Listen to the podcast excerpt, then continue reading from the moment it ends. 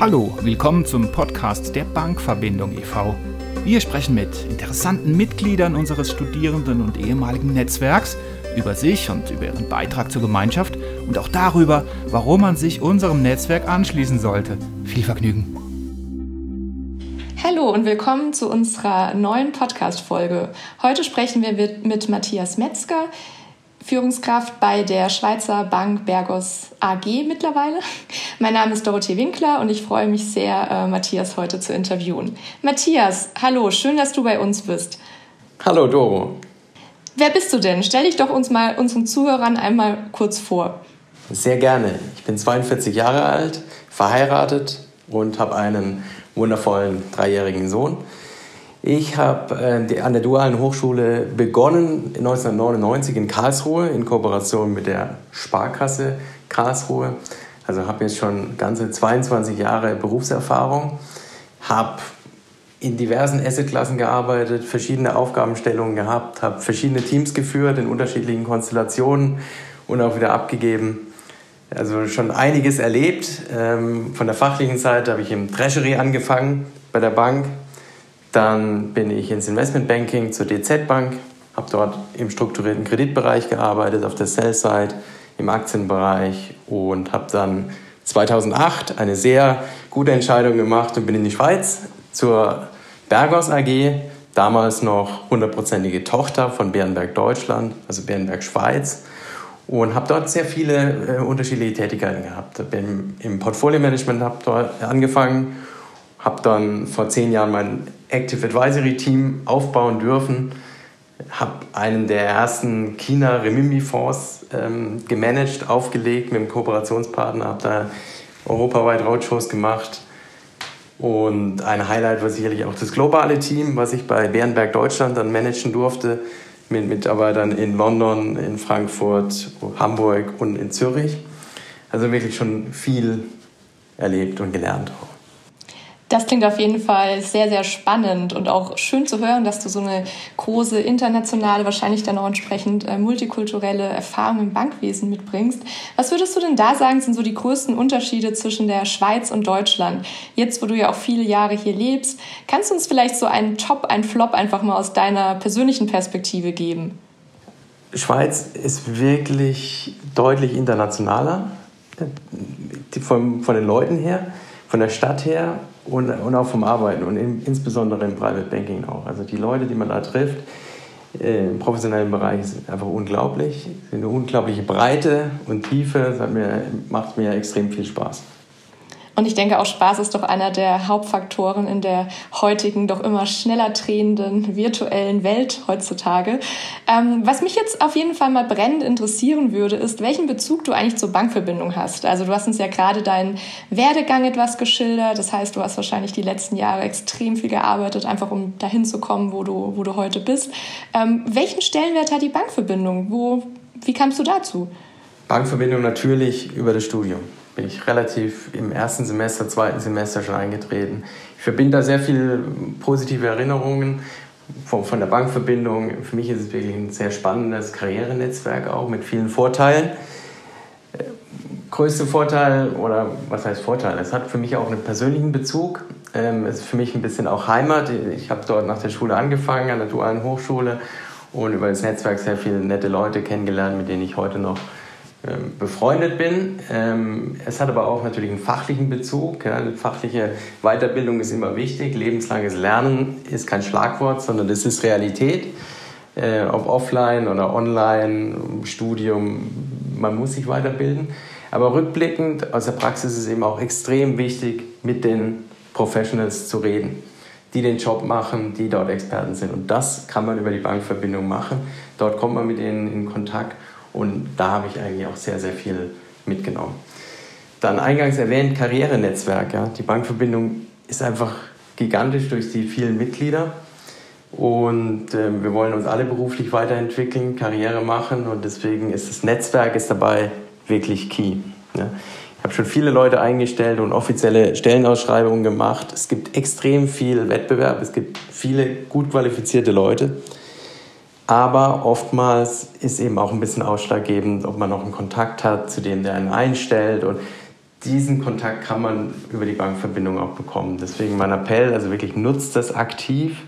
Ja, es gibt viele Netzwerke, berufliche Netzwerke, es gibt LinkedIn, es gibt Xing, aber die Bankverbindung ist wirklich ein Premium-Netzwerk. Es ist eine Closed Community, in dem wir natürlich auch reinkommen, aber die dann wirklich closed ist und ähm, viele Features hat. Wir haben jetzt hier den Podcast, den wir jetzt heute aufnehmen. Coole Möglichkeit, äh, was über die anderen zu lernen. Es gibt interessante Events, sowohl regional, aber auch offizielle, ähm, wo sich alle versammeln. Ähm, es gibt das Mentoring-Programm und es gibt eben wirklich Ansprechpartner. Und das soll man auch nutzen. Und die kann man ansprechen, die sind ansprechbar. Und äh, mein Wunsch wäre nur, wenn dann wirklich sich was daraus ergeben hat, was Positives, dann auch darüber reden. Ja? Das, das hilft, hilft enorm unserem, unserem Netzwerk der Bankverbindung. Dann für mich natürlich noch ganz persönlich, muss ich natürlich sagen, ist Recruiting. Ja, ich habe schon acht Mitarbeiter über die Bankverbindung eingestellt. Ähm, ziemlich cool, wurde nie enttäuscht. Also für mich ist es wirklich ein Recruiting-Pool auch. Also es heißt, dass ich nicht nur dort einstelle, aber ähm, es ist extrem wichtig. Wir haben so ein Masterprogramm mit, als, äh, mit Kombination als Werkstudent mir eingeführt und das schon mehrmals äh, durchgeführt. Das ist wirklich eine Erfolgsgeschichte. Vielleicht da noch zwei, zwei Beispiele. Einer ist wirklich 800 Kilometer gefahren, äh, um abends bei mir auf einer Veranstaltung zu sein, die ich gegeben habe, äh, damals Bärenberg Deutschland. Ähm, und, und wollte einfach mich treffen und sagen, ich möchte zu dir in die Schweiz und ein Praktikum machen. Und da habe ich gesagt, das ist schon mal Respekt. Ähm, aus dem Praktikum ist eine Anstellung geworden. Glücklicherweise arbeitet er immer noch bei mir und ist, ist einer meiner wertvollsten Mitarbeiter. Eine andere Sache hat sich ergeben bei der Auslandsexkursion in Zürich vor einigen Jahren.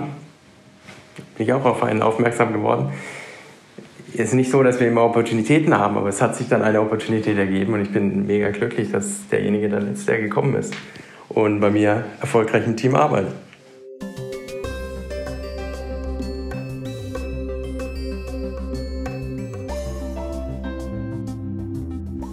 Stichwort Recruiting. Wie schafft man es, die Barriers des Closed Netzwerks von Matthias Metzger zu durchbrechen, um letztlich in deiner Abteilung zu landen? Also was würdest du sagen, sind vielleicht so die Kernfaktoren, bei denen du bei dem Banker von heute, den jungen Nachwuchsbankern schaust, die du dann letztlich einstellst. Kannst du uns da vielleicht so ein paar Hinweise oder auch für unsere jungen Hörer geben? Nach was schaust du Ausschau? Was muss jemand haben, der dann auch das Potenzial hat, später einmal sich zu einem erfolgreichen Mitarbeiter einer Schweizer Privatbank zu entwickeln?